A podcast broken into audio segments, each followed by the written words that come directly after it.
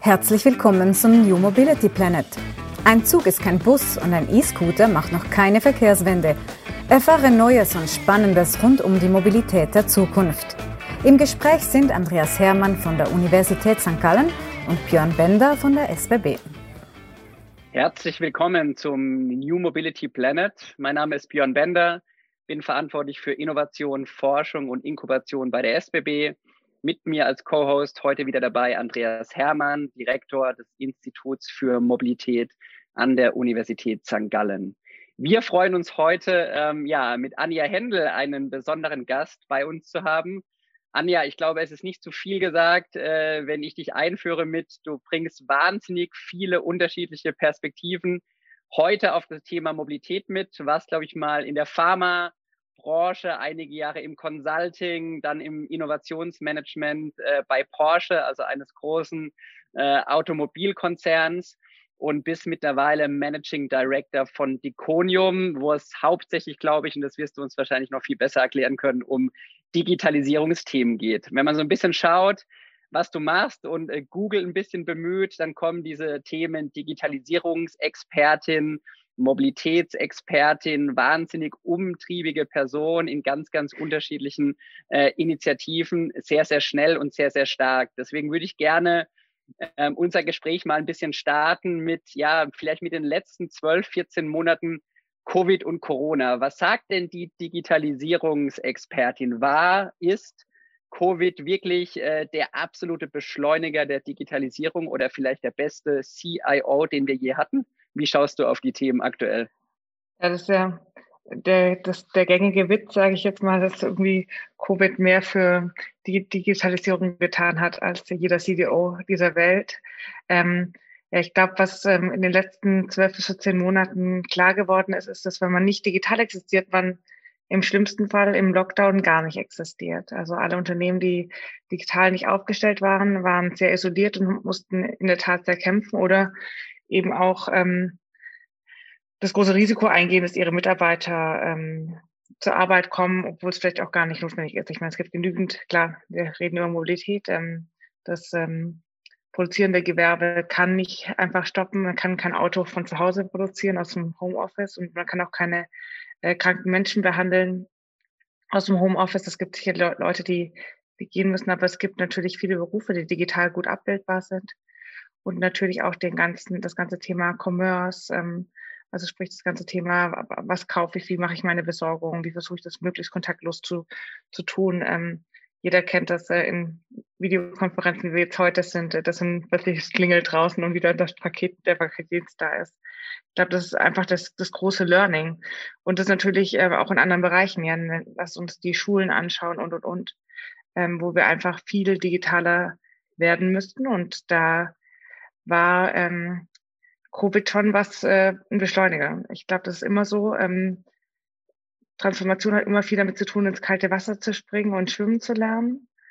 Und das macht man nicht so gerne. Und gerade je größer Institutionen sind, umso behäbiger sind sie dann oft auch oder haben Sorge. Und dann muss alles gerade so, ich glaube, das hat in der Schweiz auch nicht anders als wir Deutschen. Da muss immer alles dann perfekt sein, bevor man mal loslegt, sage ich jetzt mal. Das liegt in unserer gründlichen Art. Ähm, und das ist natürlich ähm, die Zeit hatte man plötzlich nicht mehr. Ja, man konnte nicht einen Fünfjahresplan machen, wann man jetzt mit welchen Schulen etappenweise ähm, wie auf digital umstellt, sondern musste das im Endeffekt über Nacht tun. Viele Unternehmen, mhm. viele öffentliche Einrichtungen und ich glaube, das hat schon geholfen, ja. Jetzt bringst du natürlich einen breiten Blick auch äh, über, ich sag mal, das rein gesellschaftliche Leben auf das spezielle Thema Mobilität mit. Wie, siehst du da, also siehst du ähnliche Effekte, was die Digitalisierung in Mobilitätsthemen angeht, oder siehst du da eigentlich eher ich sag mal, so einen klassischen ähm, ja, Kriseneffekt auch von, von Zurückhaltung vielleicht, weil natürlich Digitalisierung auch viel mit Investments am Ende zusammenhängt.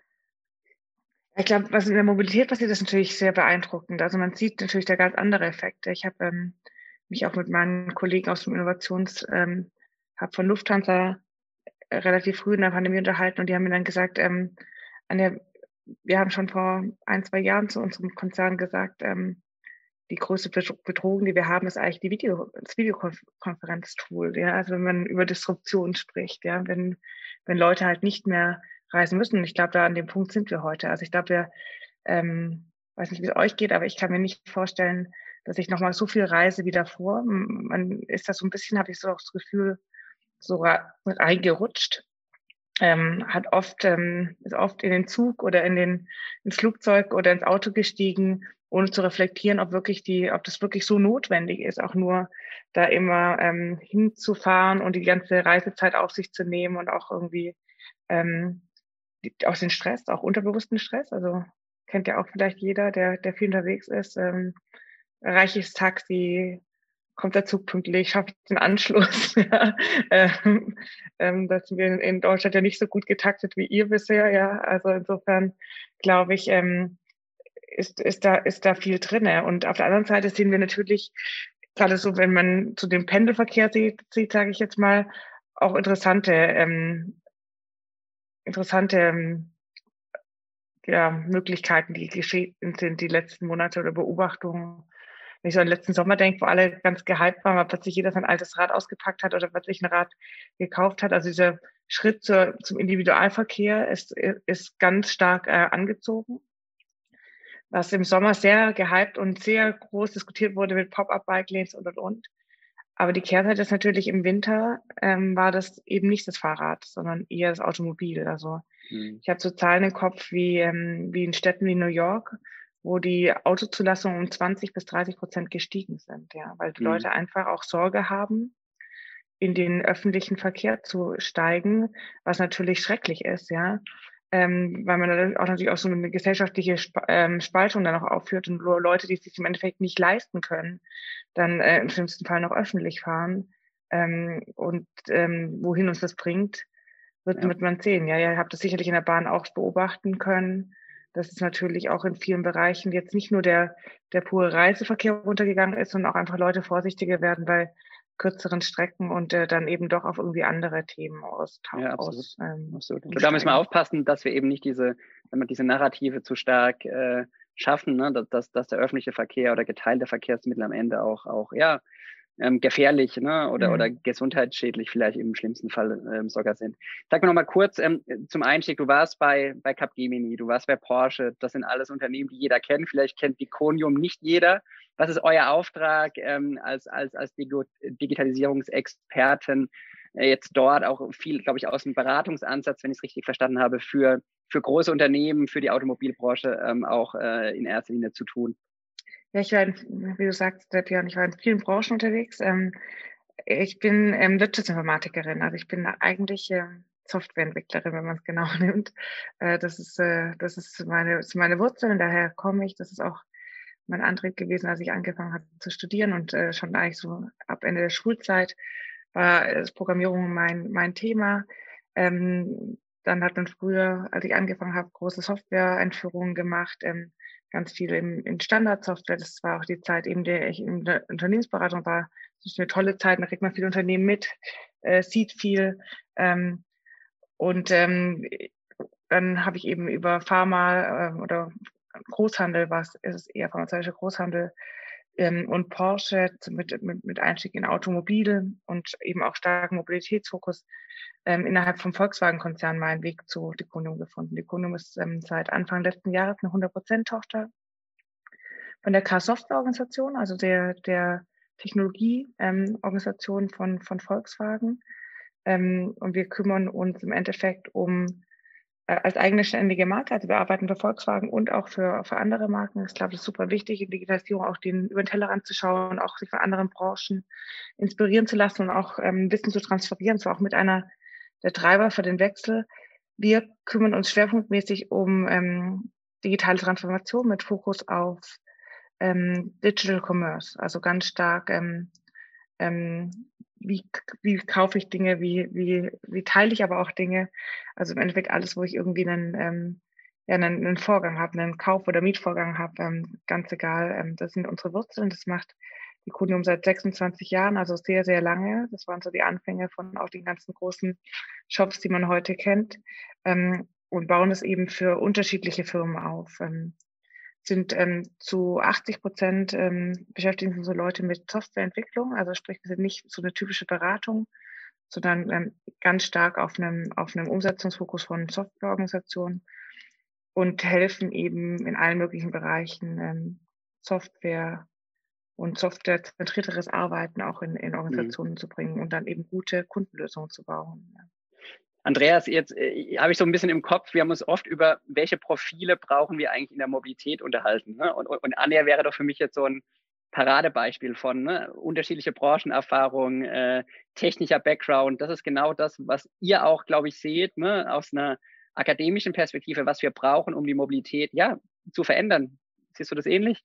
Ja, wir brauchen äh, Durchlässigkeit. Wir denken ja typischerweise immer in Verkehrsmitteln. Ja, es gibt die Autobranche, die hat nichts mit dem Bahnverkehr zu tun, die hat wiederum nichts mit Mikromobilität zu tun. Wir brauchen sozusagen Querverbindungen, dass wir unserem Thema für ein multimodaler, intermodaler Verkehr äh, näher kommen. Ich glaube, das spielt die Anja äh, eine ganz wichtige Rolle. Ähm, Anja, darf ich, darf ich, darf ich äh, die Argumentation einfach mal umdrehen, die du eingeführt hast? Ähm, und sagen, hat die Corona-Pandemie nicht auch die Grenzen der Digitalisierung uns aufgezeigt? Also mir geht es zum Beispiel so, ich freue mich, dass ich den Björn nächste Woche mal wieder persönlich treffen darf. Ich spüre hier in unserem Team eine Sehnsucht nach persönlichem Zusammenkommen. Ich selbst vermisse ein klein wenig das Reisen. Ähm, klar geht es mit Videokonferenzen effizienter, aber so dieses Unterwegssein. Einmal zwei Stunden in der SBB zu sitzen oder eine Stunde, wir haben kürzere Distanzen als in Deutschland, eine Stunde reicht schon, ein Buch zu lesen, Handy abzuschalten und so dieses, weißt du, dieses Abschalten, dieses Wegsein im Prinzip zu genießen. Also ich, ich meinte, ich spüre da so eine Sehnsucht, nicht nur bei mir, sondern bei vielen anderen auch. Ist es äh, eine Illusion eines älteren Menschen oder ähm, ist es tatsächlich so? Äh, nein, ich glaube gar nicht, Andreas. Ich glaube, ähm, das ist mir komplett bewusst geworden auch. Ich meine, was uns, was uns fehlt, ist, glaube ich, sind, sind vor allem diese zufälligen Themen. Ne? Du hast gerade gesagt, es ist unheimlich effizient, ja, wir, wir telefonieren jetzt hier und alles super, aber wir, wir haben ja nicht zufällig davor noch mal eine, eine Stunde an der Kaffeemaschine gestanden, weil ich vielleicht mhm. doch früher dran war oder äh, gehen danach, äh, vertiefen das Gespräch danach nochmal, was irgendwie spannend ist oder ich treffe irgendjemanden auf dem Weg äh, zufällig. Aber was mir in der Reflexion bewusst geworden ist, ist, dass, also vielleicht auch mein Vorsatz für, wenn, wenn wieder, wenn es wieder losgeht und man mehr reisen kann, will ich mir auch mehr Raum für diese Zufälle lassen und auch mehr Raum für dieses Thema, weil ich weiß nicht, wie es bei euch war, aber bei mir war es oft auch sehr durchgetaktet, sehr hektisch, mhm. ja. Ähm, und man eigentlich für das, was es ausmacht, diese zufälligen Betreffen, dieses, diese, diese zufällige Zeit, das Bewusstsein wahrzunehmen, das, ähm, dafür hat man sich eigentlich in dieser Hektik, die man im Reisen hatte, viel zu wenig Zeit genommen. Das ist mhm. mir total bewusst geworden. Und ich bin auch, äh, mir geht's genauso. Also ich bin auch ein sehr körperlicher Mensch. Ich nehme auch Leute gerne in den Arm und habe gerne irgendwie Kontakt. Und das ist natürlich was, was total fehlt. Ähm, in, in, in, ich glaube, dieses Zeit, diese Zeit für das Drumherum. Ich glaube inzwischen sogar, dass ich hätte ich auch nie gedacht. Ich habe super viele Leute eingestellt äh, über Videokonferenz. Ich habe ähm, ich habe auch super viele Workshops gemacht. Einfach auch Dinge, wo man ja normalerweise hinreist und sich zusammen trifft. Ähm, und es hat alles sehr, sehr gut funktioniert. Aber wie du, wie ihr sagt, es ist halt eher effizient. Aber dieses, diese, dieser Raum dazwischen, die muss man sich halt schaffen. Ähm, und, und ich glaube, das ist was, was man wahrscheinlich auch, wenn man Mobilität neu denkt, ähm, weil ich glaube, der Weg zurück zu, wie es davor war, das wird es nicht mehr, das sollte es nicht mehr mhm. geben. Ich glaube, wir sollten einfach auch die Zeit nutzen als einen Reflexionsraum und sagen, was, was wollen wir denn auch noch und wie wollen wir in Zukunft reisen und mobil sein? Und ich glaube, das ist, ähm, das ist jetzt die große Übung. Das ist so ein bisschen wie mit der Diät, will ich sagen, ja. Wenn Corona die Diät ist, dass man halt irgendwie plötzlich dann ähm, das macht, dann geht es ja nicht nur darum, gut durch die Diät zu kommen und ordentlich abzunehmen. Ähm, das Wichtigste weiß jeder, ist danach diszipliniert zu bleiben. Und darin sind wir alle, also ich zumindest, sehr schlecht. Ja, ich faste irgendwie normal einmal im Jahr und dann äh, sobald nach dem Fastenbrechen ist erstmal wieder, ähm, bleibt man nicht in, seinem, äh, in seinen guten Vorsätzen. Ich glaube, so ist es auch mit der Mobilität. Wir haben jetzt irgendwie so ein bisschen gebrochen damit und das sind alle viel mehr isoliert und reisen nicht so viel. Und ich glaube, es geht darum, danach nicht wieder zu diesem Überkonsum zu kommen, den man davor vielleicht auch hatte, sondern zu schauen, wie möchte ich das jetzt eigentlich gerne haben für mich? Und äh, ist es nicht eine Kombination aus Formaten wie jetzt dem heute hier, was ja auch irgendwie auch wieder schön ist, weil ich kann zum Beispiel unglaublich viel an einem Tag machen. Ich habe mit, ähm, mit Kolleginnen gesprochen die letzten Tage. Gestern war ja auch äh, bei uns Weltfrauentag oder Internationaler Frauentag. und die gesagt haben, sie können irgendwie jetzt halt auch einfach viel besser Beruf und Familie vereinbaren, weil sie können irgendwie abends noch einen Vortrag halten irgend, irgendwo und sonst sind sie einfach, wären sie jetzt die ganze Woche komplett wild durch die Gegend gereist, was gar nicht möglich gewesen wäre, so viele an so vielen unterschiedlichen Orten zu sein. Und ich glaube, da liegt die Kunst drinne, eine, eine gute hybride Form zu finden zwischen äh, ich reise irgendwo hin und treffe Menschen und habe diese Begegnung und auch diesen Raum für Zufälle, aber ich habe eben auch ähm, ich kann eben auch in gewissen Bereichen effizient sein, wo ich das gerne möchte und mache das eben ganz selbstverständlich via Videokonferenz. Mhm. Vielleicht müssen wir da auch äh, unterscheiden. Wir reden immer davon, Mobilität neu zu erfinden. Vielleicht müssen wir aus Reisen neu erfinden, ja? dass sozusagen der positive Charakter des Unterwegssein, dass der nicht untergeht, wie es in der Vor-Corona-Zeit war, durch zig äh, Veranstaltungen, wo man hin muss, wo man in, in Hektik ist, wie du es gerade beschrieben hast, sondern sagt, okay, ich mache äh, einen Großteil meiner Reisen, Anführungszeichen, über Videokonferenzen, die Standards sozusagen. Und dann habe ich aber besondere Momente, wo ich im Prinzip unterwegs bin. Ja? Vielleicht müssen wir da auch wieder eine neue Sensibilität fürs Unterwegssein entwickeln wenn wir uns so als Unternehmen auch ähm, anschauen, wie wir, wie wir auch Räume gestalten, also von, eben äh, gehen wir auch davon aus, dass wir nicht mehr dahin zurückkommen, dass wir klassische Büroräume unsere Mitarbeiter zur Verfügung stellen, weil kein Mensch muss ja eigentlich irgendwo hingehen, um irgendwo zu sitzen und zu arbeiten. Das kann jeder mhm. von überall machen. Ähm, aber was man eben schaffen muss, ist eben diese Räume, in denen man zusammenarbeitet. Und ich glaube, das wird viel mehr werden. Ich glaube, wir werden fokussierter vielleicht auch ähm, mobil sein und, und einfach auch ähm, ja viel mehr schauen, was machen, also wenn wir schon mobil sind, wofür sind wir es denn auch? Und ist es auch dann was, äh, wofür wir auch mobil sein wollen und nehmen wir uns auch die Zeit dafür, ähm, dort den, den, den Rahmen dafür zu haben? Was ja auch für auch Reisen wahrscheinlich ver verändern wird. Ja, ich weiß mhm. nicht, ob der Flugverkehr zum Beispiel nochmal in dem Maße so hochkommen wird, wie es war. Zumindest mit, also kurz- und mittelfristig sehe ich es nicht. Und in, in, Deutschland, ich weiß nicht, wie es bei euch ist, aber ihr habt eh nicht so viel inner, inner, äh, Innerflugverkehr in der Schweiz wahrscheinlich sehr wenig, ja. Aber in Deutschland haben wir, hat, haben wir das schon relativ viel auch. Und äh, da wird diskutiert, ob das überhaupt nochmal hochkommen sollte, mhm. ja. Ähm, wenn, ich habe schon Strecken, wenn ich nach Berlin mit dem Zug fahre, fahre ich sechs Stunden und das weiß schon auch jeder, das ist schon auch so, ich rede nicht von ein oder zwei, sondern sechs Stunden, wenn dann irgendwie mal ein Schienenschaden ist oder sowas mhm. oder irgendwie jemand ähm, irgendwas passiert, dann dann äh, werden sie auch schnell acht und es ist im Endeffekt ein Arbeitstag, der weg ist. Auf der anderen Seite mhm. denke ich, kann ich, genieße ich das zum Beispiel immer sehr, Andreas, was du auch vorher gesagt hast, nämlich mal in Ruhe arbeiten und und und, ja, und, und auch die Netze werden natürlich auch immer besser in den Zügen. Ich kann sogar manchmal ja, das ist das Konferenzen machen. Ja. Ja. Björn, hast du für dich schon einen neuen Modus des Unterwegsseins ähm, vor Augen, wenn man mal wieder in der Nach-Corona-Zeit äh, sozusagen unbegrenzt reisen dürfen? Ich, ich, finde mich total wieder in dem, was Anja von sagt. Ich glaube, dieser unterbewusste Stress hast du es genannt. Ne? Ich glaube, uns war gar nicht klar, was uns eigentlich auch stresst beim Reisen, zumindest an vielen Stellen nicht. Und, und ich glaube, das ist schon auch eine Erleichterung, ähm, die wegfällt, nicht immer reisen zu müssen. Und auf der anderen Seite ne, schreit irgendwie, ich weiß nicht, jede Zelle des Körpers danach, nach diesen Zufällen, Anja, wie du es auch beschrieben hast, ne, nach diesen Zufällen, die einfach ausbleiben im Geschäftlichen, wie natürlich auch im Privaten. Und ähm, ja, es wird, es wird äh, äh hoffentlich eine, eine gute und lang anhaltende Diät mit einem guten Gleichgewicht äh, nach der heißen Phase. Ja, ich glaube, das ist wichtig und das ist natürlich, Andreas, auch, ähm, auch mein persönliches Ziel. Ja, und uns macht, uns Menschen macht das, äh, ja, das Soziale aus, auch das soziale Miteinander, auch das soziale gemeinsame Erarbeiten. Das wird nicht äh, auf der Strecke bleiben, da bin ich fest von überzeugt. Wir werden wieder reisen, ja, und trotzdem müssen wir nicht, äh, um in einem äh, dunklen Bürozimmer zu sitzen, äh, einmal durch Deutschland oder einmal äh, durch die Schweiz fahren. Ne? Das, das sind genau die Dinge, die ich mir natürlich irgendwie auch selbst vornehme, viel genauer, viel bewusster auch Reiseentscheidungen ähm, zu treffen in die eine oder andere Richtung. Ich glaube, das macht es am Ende auch ja aus und, und, und hoffentlich auch dann am Ende auch ja positiv für uns als für uns als Gesellschaft.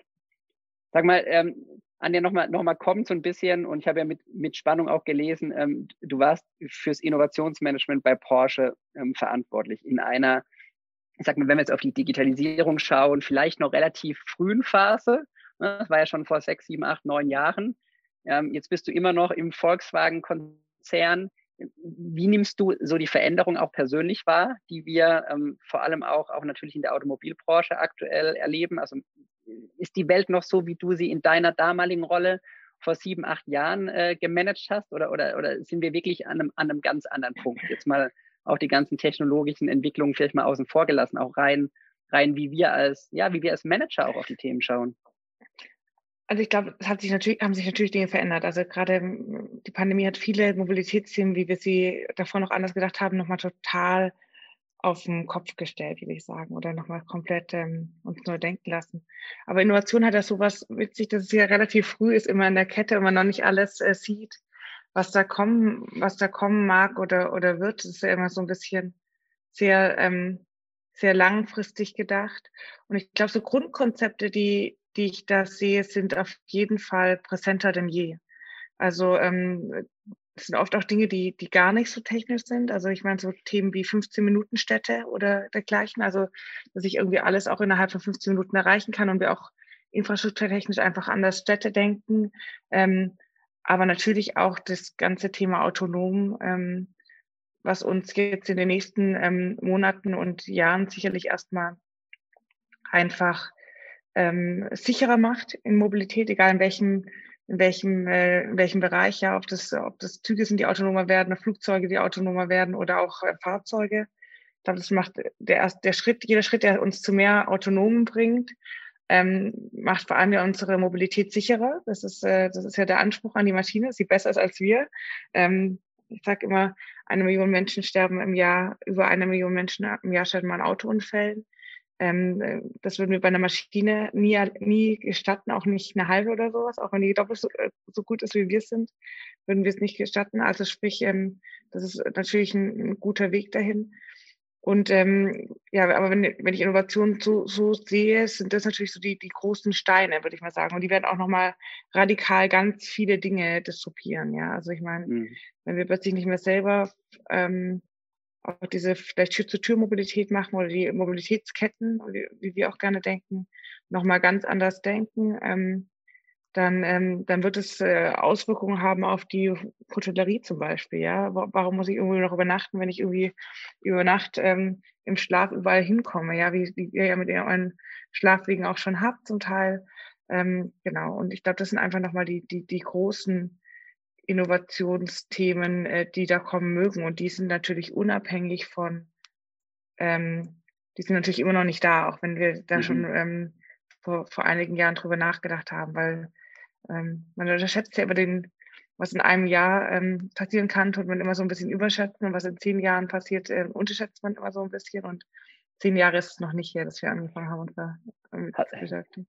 Hast du denn, hast du denn einen Wunsch, wenn du einen Wunsch nennen äh, müsstest für die Mobilität in Gänze, also wo die Reise hingehen soll? Gibt einen Punkt, der dir immer wieder irgendwie unter den Nägeln brennt, den wir auf jeden Fall auch branchenübergreifend, ja, jetzt gar nicht Automotive und ÖV-Perspektive, den wir beherzigen müssen? Ich sehe zwei Punkte vor allem, wenn es um Mobilität geht. Das ist, ähm, das ist Nachhaltigkeit, super wichtiges Thema, und ähm, Inklusivität. Ähm, wir denken oft an, ähm, an die, an die, an junge Menschen, die irgendwie dann mit irgendwelchen Scootern wild durch die Städte fahren und alles drum und dran. Aber es gibt viele Menschen, die sehr eingeschränkt sind, alte Menschen, die, ähm, wir haben eine überälterte Gesellschaft, die leben auf dem Land, die können nicht mehr mobil sein, wo es dringend notwendig ist. Ähm, in diesen ganzen ländlichen Gebieten wird wenig getan, ehrlich gesagt, äh, um Leute auch vom eigenen Auto wegzubringen. Und die älteren Leute leben gerne auch irgendwie im ländlicheren Raum, irgendwie in den, Vorstädten. Und ich glaube, das sind die zwei Hauptansprüche, die ich, ähm, die ich äußern möchte. Also, dass es halt, dass Mobilität vor allem nachhaltig und inklusiv ist und inklusiv bedeutet natürlich auch für alle. Also sprich ja. auch erschwinglich. Ja, ähm, wir brauchen nicht teure Lösungen für für Nischenbereiche. Wir brauchen eine gute, nachhaltige, inklusive Mobilität für alle. Mobilität als ja. Grundrecht. Das würde war, auch viele äh, Probleme lösen, ja. Sehe ich ähm, auch so. Ja. Das war äh, dein, euer äh, perfektes Schlussstatement, glaube ich, nochmal ähm, auf den Fokus auf das Thema Nachhaltigkeit und Inklusivität ähm, zu legen. Anja, wir bedanken uns äh, sehr, sehr herzlich für das spannende Gespräch mit, mit ganz unterschiedlichen Perspektiven. Ja, ich nehme ähm, vor allem auch das Thema Zusammenarbeit und wie wir als Gesellschaft erfolgreich sein können mit äh, Zeit für Zufälle, Corona und Diät äh, bleibt ein Stück weit hängen und auch natürlich die, die Räume schaffen für Zusammenarbeit. Ja, und ich glaube auch die Mobilität in der Durchlässigkeit, so wie du sie beschreibst und mit dem Blick auf das große Ganze, Nachhaltigkeit etc., das ist das, was uns als Branche gesamthaft umtreiben muss. Herzlichen Dank, alles äh, Gute, viel Erfolg für deine ja, vielen Themen, äh, die du verfolgst und äh, bis hoffentlich sehr bald wieder. Danke dir, Anja. Danke euch beiden. Glaubst du auch daran, dass die Welt die Mobilität neu denken sollte? Dann schalte nächstes Mal ein, wenn wir uns wieder auf die Reise zum New Mobility Planet machen. Dieser Podcast entstand in Zusammenarbeit zwischen der Universität St. Gallen und der SBB Geschäftseinheit Neue Mobilitätsdienstleistungen.